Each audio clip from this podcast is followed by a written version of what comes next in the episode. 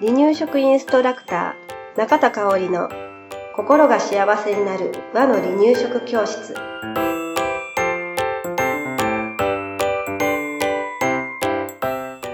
第155回です。番組アシスタントの山本智子です。よろしくお願いします。はいよろしくお願いします。はいテイク2でした、はい。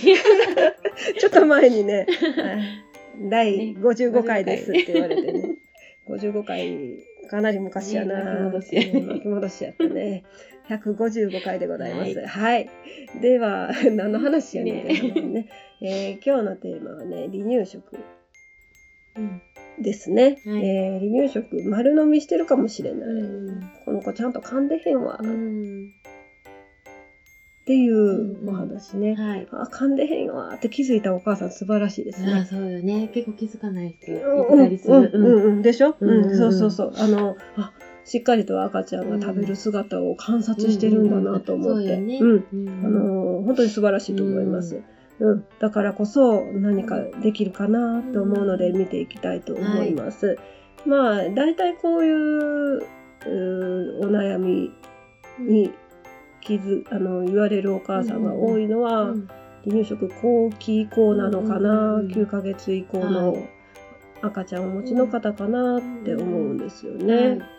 ね赤ちゃんの口の中に、まあ、離乳食が入った途端はい。もうないみごたいな次あーんって口開けてると。うん。うん。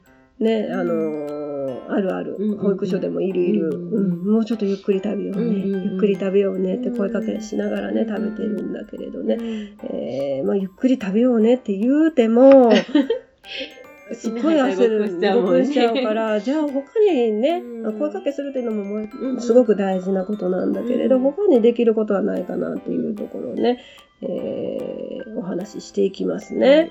でもしかしたらうちの子丸飲みしてるかもしれないって感じた時うん。ねあのーどんな恐れがあるのかなっていうのを、うんうんうんあの丸飲みしたら何があかんのかなとか、えーあとは食べさせ方がもしかしたら、うんうんあのー丸飲みを促してるかもしれないというところをお話まずしていきますね。はい。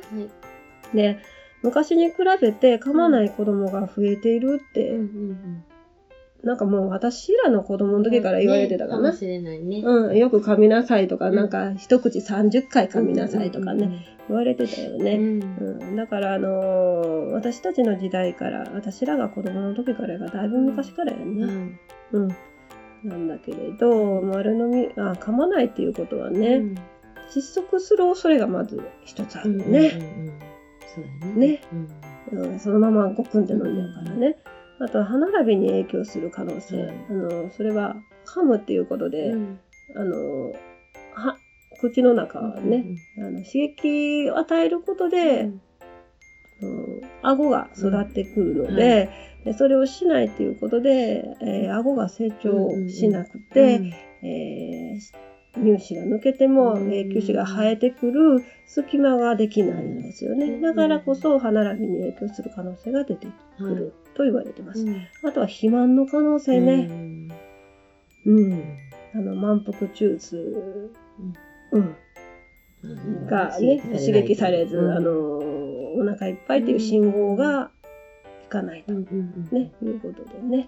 えーこの3つの可能性、まあ他にも可能性があるんだけれど、うんはいこういう恐れがあります。はで、この子丸飲みしているかもしれないって感じたときに、えーどうだろう。私こんなことしてないかなっていうところを3つお話ししますね。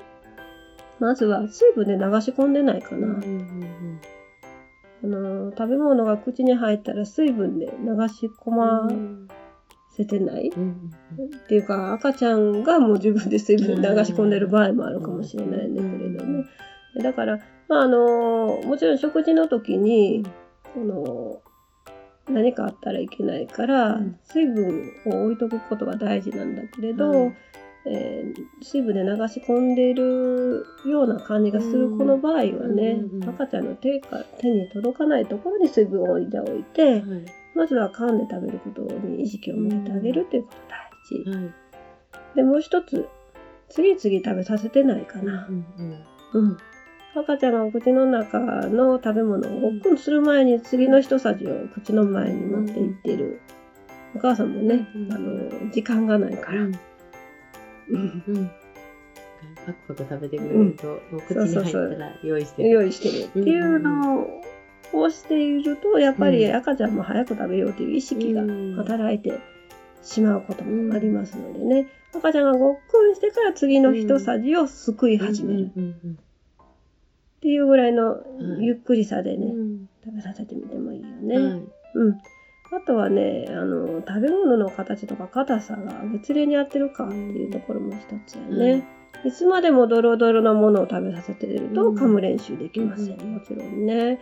だけれど、えー、大きすぎてもダメなんですよね。うん大きすぎたらもうなんか噛むのもしんどいし、そうん、ごっくんで飲んでしまうっていう可能性も出てくる。うん。だからあのその子の月齢とか発達に合った大きさなのかということを今一度、はい。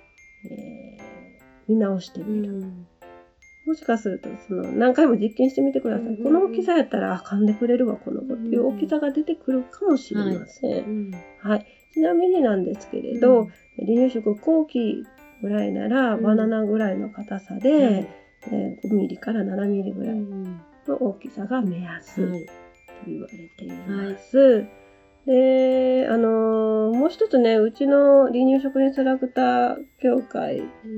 のうん仲間でね、はい。離乳食インストラクターで、歯科医のうん。倉橋先生うん。がいるんですけれど、彼女が言ってたのは、うん。あのー、上顎にた食べ物をお母さんがスプーンでパッてひっつけて食べさせてしまうと、もう丸飲みするか、うん。出すしかない歯に当たらないのね。鼻当たりね、あのうん。上顎に食べ物がひっついてる状態やからもうそこでうん。多分イメージとしては舌でこう送り喉の奥に送り込むかぜって出すか。しかできないないからうん。上顎にひっつけないでって彼女は言ってたのね。だから、えーよく私離乳食中期ぐらいからこれしてねって言ってるのは、うんえースプーンを口の前に持ってきて、うんお母さんがスプーンを口に入れるのではなく初期まではそのうん口の中の方にお母さんがうん。入れてあげてたんだけれど、赤ちゃんがスプーンにパクって食いついてくるっていう練習を始めましょうっていうことをね、ねよく中期ぐらいから言ってるんだけれど、い。それってやっぱ大事なんやなと思いました。ちゃんと自分の唇で、えー食べ物を取り込んで、で、口の中に食べ物が入ると、咀嚼をしようっていう働きが生まれてくるんだろうなっていうことを感じましたのでね、そこも大事になってくるかなと思います。まあ、奥が深いので気になる方は講座に来てください。あのーこういう、このね、うん。この喋りの中ではね、うん。あの説明しづらいところがありますのでね。はい。はい。では次ね、えーではね、メニューのね、見直しをね、してみたらどうかなと思います。でまずは、柔らかいものばかりになってないかなっていうところを見ていこうね。うん。あのーもちろん赤ちゃんが食べやすいメニューっていうのを考えることも大事なんだけれど、えー柔らかすぎるものもね、うん。ばっかりっていうのも、あの、これから赤ちゃんが成長していく中でね、えーそれはやっぱり控えた方がいいかな。あの、ある程度柔らかいものも用意しつつ、噛むメニューもプラスしてっていう、えー意識的にね、噛むメニューを取り入れるってことも大事になってきます。それから、硬いものばかり食べてないかっていうところも、うん、見ていこうかな。あのー硬い、噛ませなきゃいけないからっていうのは硬いものばかりね、えー取り入れてたらね、疲れちゃいますよね。ですね。うん、大人もね。ね、お肉とか噛みちぎれなくてね。ゲーってなっちゃうね。ね。大人もステーキとナッツとスルメとそんなめあのしんどい。ねないけどね。あの予想してみてください、うんもう一つの献立がそんな噛むメニューばっかりだったらね、ああもうしんどいわ。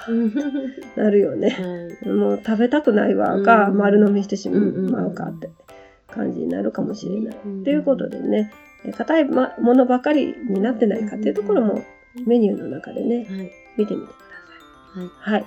で丸飲みって一言で言っても、なんでなその子が丸飲みしてるかっていうのはね、うん個人個人理由が違います。はだからうちの子の原因は何だろうなっていうのもね、見つつね、はい。えーまあできることからチャレンジしていったらいいんじゃないかなと思います。はい。はい。ありがとうございました。はい、ありがとうございました。離乳食インストラクター協会では人生80年の食事の土台作りをお伝えするお手軽な和の離乳食パクパクセミナーとじっくり学ぶ離乳食インストラクター協会2級1級講座を全国で開催しています。また2018年11月からは離乳食の専門講師を育てる離乳食インストラクター養成講座を行っています。詳しくは離乳食インストラクター協会ホームページをご覧くださいね。